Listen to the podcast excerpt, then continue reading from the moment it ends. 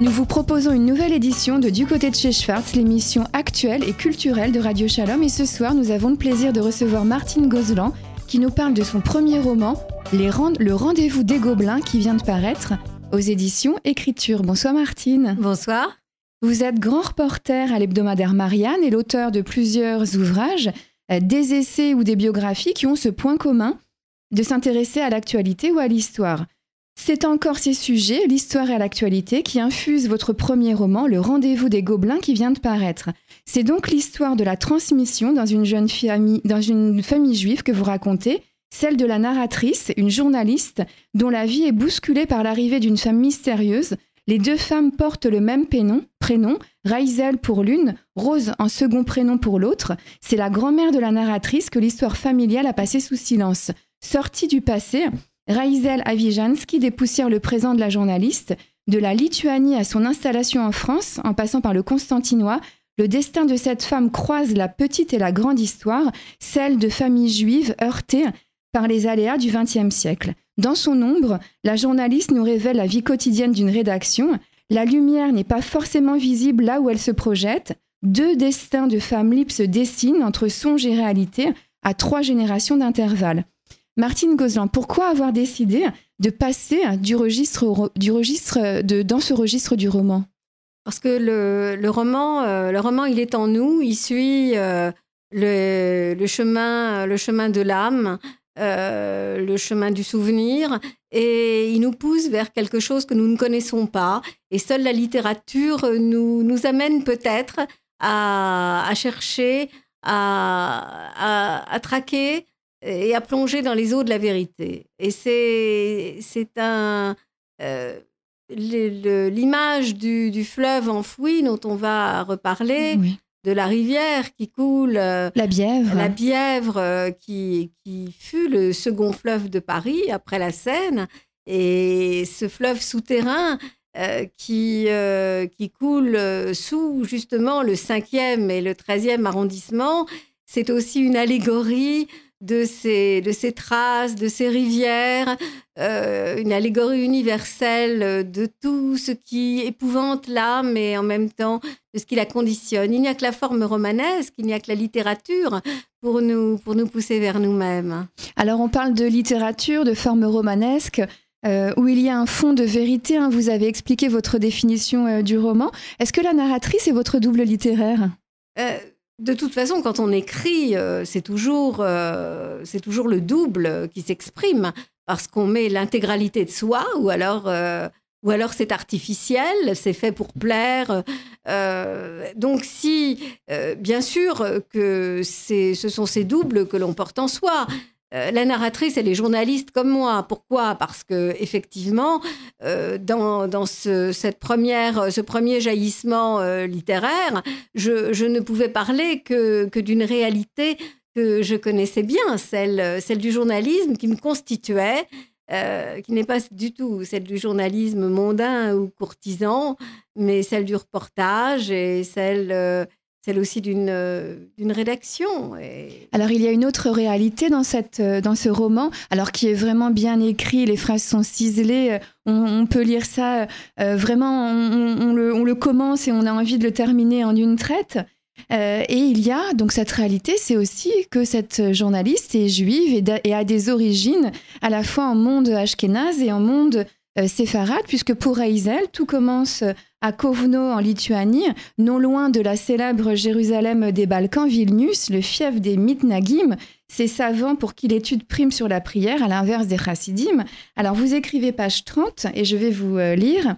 À Suvalki et dans toute la Lituanie, il y a autant de savants que d'étoiles dans le ciel. Sans eux, le monde tomberait dans une nuit noire et il n'est pas sûr que le jour puisse se lever à nouveau on a, on voit la, manière dont, vous écrivez. Alors, votre roman repose sur des réalités historiques et des réalités liées euh, au monde juif. Comment vous vous êtes documenté?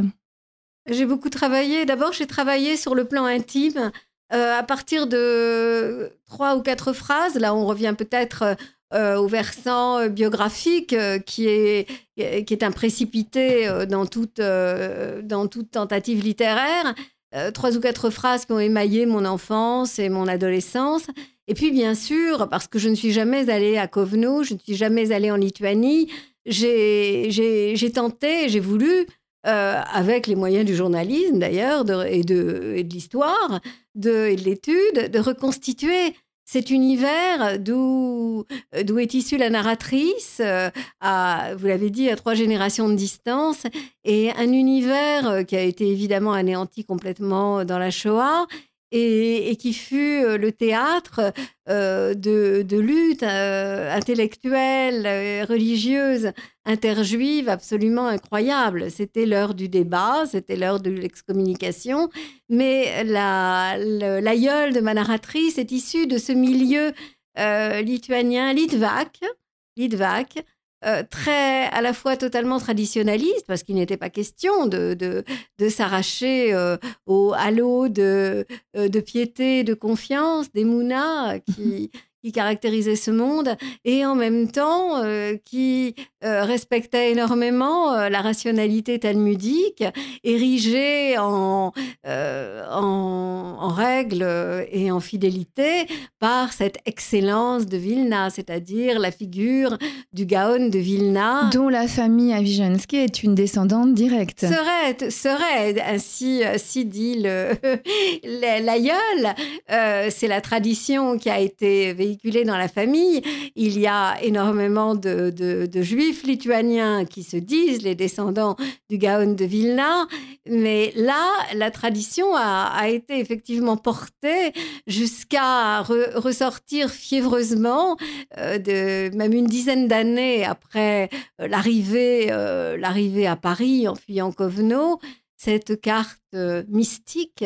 Parce qu'il y a une relique dans la famille, c'est une, carte de... Euh, alors, euh, la Judée, la Palestine mandataire, qu'est-ce que c'est exactement? Alors, écoutez, la...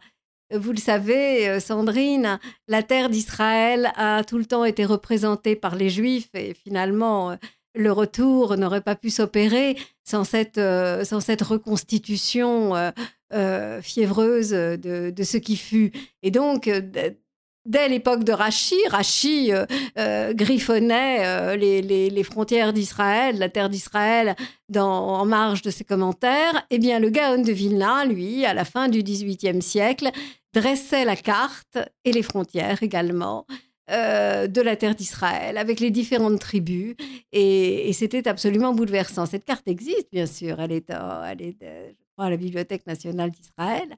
Et moi, quand je l'ai découverte, parce qu'il faut quand même, euh, euh, moi, quand je l'ai découverte, j'étais bouleversée parce que j'y voyais euh, effectivement la, le, miroir de ce qui autorisa et garda la, fidélité juive. Et donc cette carte, elle est colorée, elle est, elle est vivante, elle parle. Alors dans, dans, le, donc, euh, dans cette histoire, la famille de l'aïeul, Mirko et Yankel, Yankel est un tanneur et, Mirko, elle, serait une descendante vraiment du Gaon. Donc les parents de Raizel, et, la, grand-mère, donc les arrière-grands-parents de la narratrice. C'est ça. Mirko et Yankel Avijansky. Donc euh, c'était un artisan tanneur. Et comme tous les artisans juifs, euh, lorsqu'il s'arrêtait de travailler, il étudiait. En même temps, il était dans la vie. C'était pas une étude euh, loin de la vie. Et, cette carte était gardée euh, comme une, comme une relique. C'était en quelque sorte le lien qui perdurait à travers l'installation, l'installation à Paris, cette ville, cette ville étrange où il devait changer. Et on en arrive à la Bièvre, puisque euh, la, Bièvre était le fief des artisans tanneurs. Voilà. Alors la Bièvre, euh, qui a été recouverte en 1912 définitivement, euh, avait il y avait un certain nombre d'artisans, dont les tanneurs, et parmi ces tanneurs, de nombreux juifs. Et donc, c'est un métier ingrat, mais c'est un métier qui pouvait nourrir sa famille. Et, dans cette, rue de la Clé, ou tout autour, tout autour de, ce quartier des Gobelins, il y avait une sorte de, de vie qui, se, qui, s'était reconstituée, une, une, vie juive. Et en même temps, chaque famille sécrétait à la fois ceux qui s'assimilaient immédiatement, comme il y a un personnage dans le roman qui s'appelle Liba, Lydie, et, et tous ceux, bien sûr, qui restaient tournés vers le passé. C'est donc aussi une histoire de, de, comment on fait, comment on fait quand on est, euh, quand on est chassé de soi-même, quand on est chassé euh, du pays natal, on ne peut pas dire de son pays, car il n'avait évidemment pas de citoyenneté juive au temps des pogroms sous les tsars. Mais quand on est chassé de son univers, comment on fait pour rester soi-même pour euh, C'est aussi euh, la transmission dont vous avez parlé. Dans le, déracinement Le déracinement. Et comment fait-on pour garder l'identité? Comment fait-on pour rester juif? Alors, ce qui est intéressant, c'est ce qu'on disait tout à l'heure, c'est qu'il y a un déracinement euh, d'Europe euh, euh, centrale orientale, mais aussi de, du monde séfarade avec, avec l'Algérie.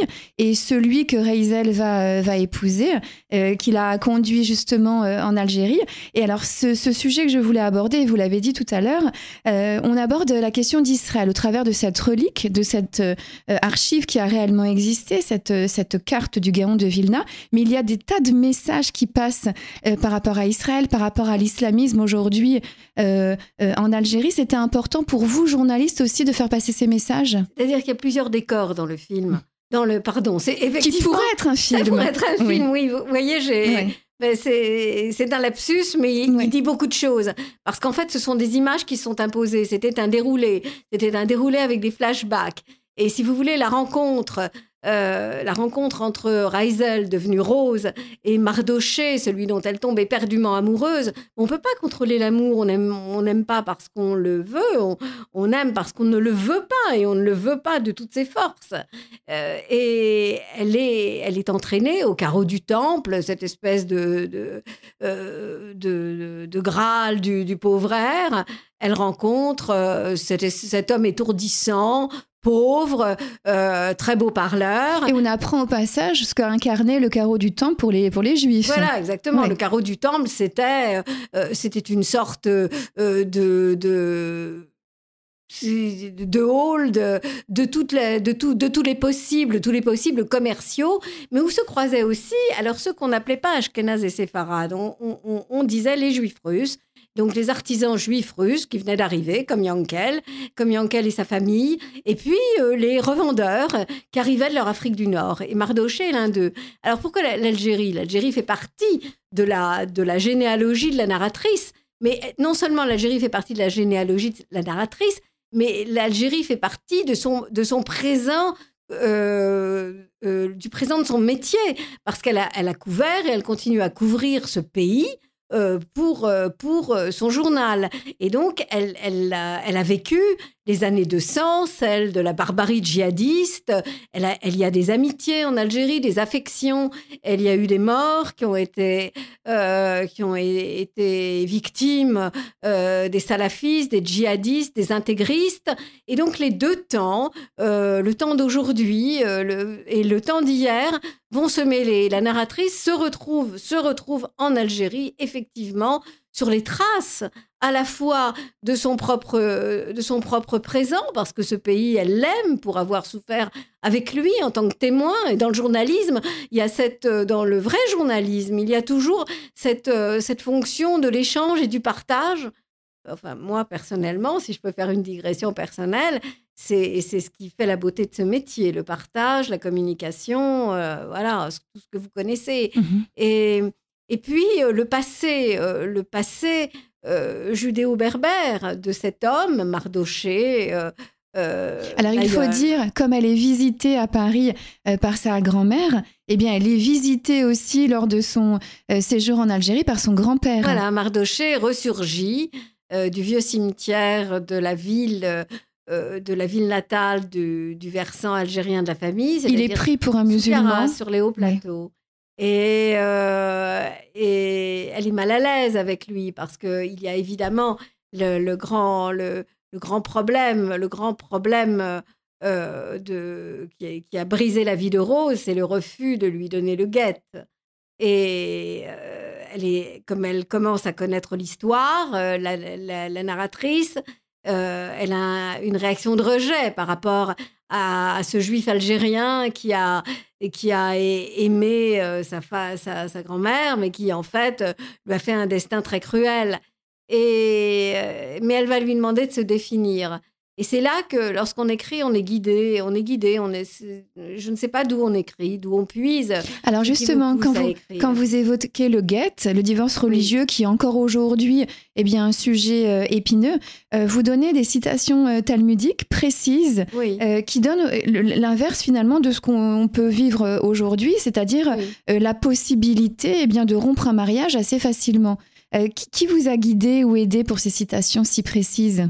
D'abord, il faut vous dire que j'ai toujours été hantée par cette affaire du guette et, je me suis jetée dans toutes les lectures que j'ai pu trouver. Et j'ai pensé que de toute façon, je ne pouvais pas en donner, je ne pouvais pas donner de cette affaire une, une version littéraire qui soit détachée de la tradition talmudique. Et donc, j'ai lu ce qui pouvait s'écrire sur le guette de tradition en tradition, traduite, bien sûr. Euh, il y a beaucoup d'auteurs qui sont penchés sur cette, euh, cette question. Et donc, j'ai donné différentes versions. Je les cherchais. Je les cherchais avec, avec acharnement, avec fièvre, parce que c'est une affaire fondamentale. Dans ces années-là, mais toujours aujourd'hui, dans ces années-là, le, refus d'accorder le guet, le divorce religieux, brisait la vie des femmes. et Rose a vu sa vie brisée en raison, puisqu'elle a quitté son, mari qui était violent, elle a quitté cet homme qui ne lui convenait pas et qui voulait l'enfermer, et elle a obtenu bien sûr le divorce civil. On aurait pu penser que cette famille, qui, euh, cette famille de juifs russes, euh, pouvait s'accommoder, euh, se contenter d'un divorce civil et qu'elle aurait pu refaire sa vie, mais non. Il y a, il faut compter avec le code de l'âme. Et le code de l'âme conditionnait sa vie, sa vie euh, sa vie amoureuse, sa vie sentimentale, sa vie sensuelle. Et il lui fallait, il lui fallait le guet. Et euh, elle est restée à Gouna. Il l'a laissé, dit-il, l'aïeul, son époux. Euh, il le dit à la jeune femme qui, arrive du présent, c'est-à-dire la journaliste. Il lui dit Je l'ai laissé, je lui ai laissé ses chaînes et je suis reparti en Algérie puisqu'ils eh, étaient revenus à Paris entre temps. Et ces chaînes, il faut comprendre d'où elles viennent et quels rabbins ont tenté de les briser. C'est très important. Nos plus grands rabbins ont tenté de les briser. Ils se sont montrés encore aujourd'hui et tendres avec les femmes. Mais euh, des tribunaux inflexibles ont brisé la vie de beaucoup de femmes. Et, donc, il, fallait que je puisse euh, trouver. et à cela s'ajoute autre chose, et c'est pour ça que je, je l'évoquerai à, votre micro avec, avec émotion et tendresse. C'est la figure de mon père qui a effectivement euh, étudié à l'école rabbinique à rue Vauclin et euh, qui ne m'a pas parlé de cela, mais j'ai imaginé qu'il était près de moi et qu'il guidait ma plume. Et qui est le fils aussi euh, de, Rose et de son époux qui étudie au séminaire rabbinique. on se projette dans, mais c'est vrai qu'il y a des passerelles permanentes. Alors la passerelle permanente aussi, c'est qu'il y a des, des, des, des, des, gens qui passent, comme Marc Chagall, euh, qui vient dîner chez Léa Wischensky et on va pas le dévoiler mais qui revient à la fin. Euh, alors ça aussi c'est de la réalité, c'est une invention. Est-ce qu'il est passé dans votre famille dîner? Oui, il est passé dîner parce que les, la famille, cette famille donc, donc que je recrée de façon romanesque, euh, faisait, paraît-il, l'un des meilleurs bortsch de Paris. Mmh. Et donc, la, la, légende ou la, la, trace du passage de Marc Chagall un soir, un Shabbat, est restée. Donc, je l'ai effectivement reconstitué. Parce que d'abord, j'ai une adoration pour Chagall. J'aime Chagall. C'est ce monde juif dont il a, qu'il a à la fois, dont il a voulu se défaire et qu'il a qui le Qu'il a fait revivre.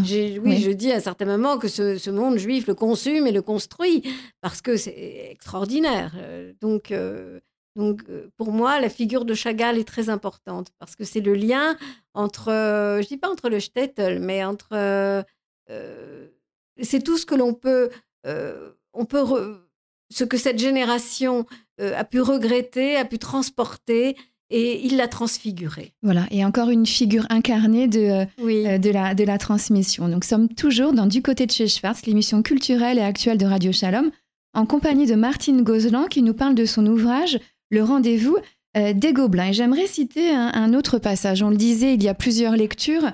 Il y a le roman qui est passionnant, avec euh, le passé, le présent qui se mêlent euh, au travers de, l'histoire d'une rédaction. Et puis il y a aussi les messages sur le sionisme, vous l'avez dit, sur le guet, des messages utiles. Et j'aimerais lire votre définition du mot juif. Qu'est-ce que qu'est-ce que c'est qu'être juif? Vous écrivez sous les mots de la narratrice, pour moi il y a trois sens au mot juif. D'abord le beau nom qui est celui des enfants d'Israël, les habitants de la carte mystérieuse dessinée par notre ancêtre le Gaon, les héros des histoires merveilleuses de la Bible. Ensuite, il y a le mot qui siffle et sort comme un fouet de la bouche tordue de colère des paysans et même des jolies lèvres de dames dans les magasins élégants de Kovno. Le troisième, c'est le mot que prononce Yankel quand il parle des choses qui peuvent arriver. Alors il dit juif d'un drôle de ton, ni fier ni triste, comme s'il ne s'agissait pas de nous, comme s'il avait envie de revenir le plus vite possible aux lettres d'or de son livre de prière et à ses gros traités du Talmud. C'est ce qu'il fait d'ailleurs après euh, chaque euh, rafale de nouvelles. Est-ce que c'est vraiment ça votre définition du, juif aujourd'hui? Non, parce que cette, euh, ces phrases, je les mets dans, la bouche de la narratrice, de la, pardon, de Reisel, donc qui se remémore sa vie de petite fille à Kovno. Et ce sont des, ce sont les, les définitions d'une enfant qui vit dans l'univers russe antisémite et, et dangereux. Euh, mais néanmoins, néanmoins, il y a quelque chose d'actuel euh, parce que euh, j'ai toujours du mal à comprendre. C'est une interrogation universelle, elle n'est pas très originale. je ne comprends pas très bien la façon dont on nous voit et dont on nous regarde. Donc, souvent, il y a cette espèce d'effet de distanciation. Qui sommes-nous? Qui, suis-je? Comment, comment me regarde-t-on? Je sais, moi, que je suis juive à 100%, totalement. Je sais pourquoi, comment, ça, ça me constitue, c'est mon être. Ce n'est même pas une des facettes de mon être, c'est euh, voilà, ça se mêle à tout le reste. Et, c'est une euh, c'est un état, vous savez, euh, je ne sais plus qui disait, c'est un c'est un état existentiel. Et, et, et puis les autres, ceux qui vous définissent, comment nous regardent-ils Comment c'est une interrogation qui est restée très, très douloureuse aujourd'hui, justement, euh, en ce moment d'ailleurs. Alors, en tant que journaliste, vous vous la posez cette question? Oui, tout le temps. parce, Que, parce, Que, si vous voulez, euh, depuis la montée de l'antisémitisme, et ça remonte à 20 ans, j'ai fait la première enquête, la première grande enquête, Marianne, c'était en 2001, euh, sur, sur le, quotidien de l'antisémitisme en France. je m'en souviens très bien. Alors, je ne pensais pas du tout être débarrassée de l'antisémitisme, hein, parce qu'il y avait eu plein de, plein de choses, euh, et je m'étais en plus euh, euh, confrontée en, couvrant, en, allant en Israël, dans les territoires palestiniens et dans le, dans le monde arabe, puisque dans le monde islamique même, puisque j'ai sillonné le monde islamique. Si vous voulez, à, cette, à cette réalité. Mais ça reste toujours. Comment, comment peut-on être regardé? Et, les mots qui sont ceux de la petite fille de euh, euh, à la fin du 19e siècle, euh, bah, écoutez, vous avez raison de me demander s'ils sont toujours actuels. Et malheureusement, oui, dans une part de nous-mêmes, cette noirceur, cette noirceur est toujours face à nous. Vous parliez tout à l'heure de la définition du juif, hein, et c'est un autre habitant de Kovno euh, qui est né à Kovno, c'est Emmanuel Levinas, hein, qui est né en, décembre 1905 ou janvier 1906 selon, les calendriers à Kovno, et qui disait bah, être juif, c'est comme l'air qu'on respire. Et c'est un petit peu ça aussi qu'on ressent euh, sous votre plume. Vous parlez d'une rédaction, euh, c'est la République. Est-ce que la République pourrait exister telle que vous la décrivez?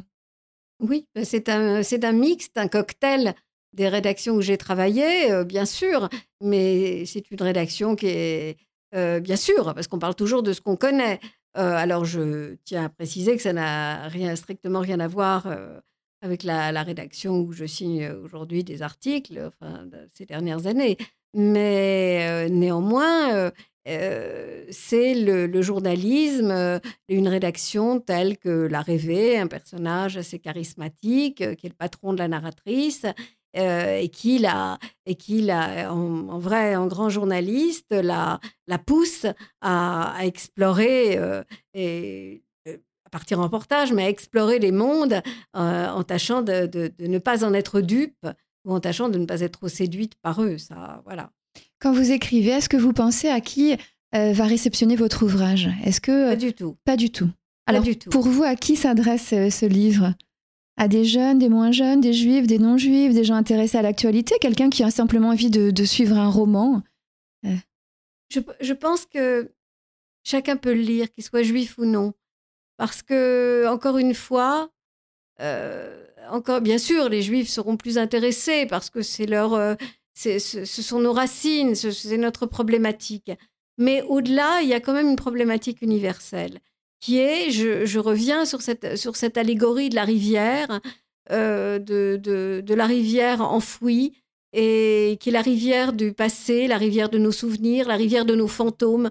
Nous avons tous des fantômes, qu'on soit juif ou pas, euh, qu'on ait vécu tel ou tel, euh, tel ou tel exil, qu'on soit les enfants, les arrière-petits-enfants de telle ou telle migration. Nous, nous, avons tous des, fantômes derrière nous. Et la question que nous pouvons tous nous poser, juifs, pas juifs, c'est euh, de, quelle façon sont-ils reliés à nous? Quelle est la part que nous leur devons? Si vous voulez, la génétique, la rencontre de l'histoire et de la génétique, c'est une question que, peut se poser n'importe quel individu. La narratrice, en, quoi ressemble-t-elle à son aïeul? Euh, En quoi euh, Qu'est-ce qu'elle lui doit Et qu'est-ce qu'elle ne lui doit pas? Comment peut-elle, comment, à travers les, les générations, euh, a-t-elle pu s'arracher à ce destin? Euh, C'est et c'est toujours ce fleuve. Bon, bah, chaque être humain, quelle que soit son identité, chemine avec sa rivière intérieure. Et c'est là aussi euh, un des intérêts du livre, c'est que la petite histoire eh bien, rejoint la grande histoire et qu'un particularisme ou des particularismes, en l'occurrence celui du judaïsme, peut atteindre et toucher euh, l'universel. Alors il y a une question euh, habituelle dans cette émission pour conclure. Elle est difficile, mais si en une ou deux phrases, vous deviez donner envie aux auditrices et aux auditeurs de Radio Shalom de lire euh, votre roman, qu'est-ce que vous leur diriez? Eh bien, suivez ma rivière. Elle, elle est peut-être la vôtre aussi. Merci beaucoup, Martine, d'avoir parlé avec nous de votre actualité, la parution de, ce roman, Le rendez-vous des Gobelins, aux éditions Écriture, évidemment qu'on recommande pour toutes les raisons euh, qu'on vient d'expliquer, et puis euh, peut-être un prochain roman euh, à l'avenir dont vous viendrez parler ici sur notre plateau. Bonsoir et à bientôt. Bonsoir, merci.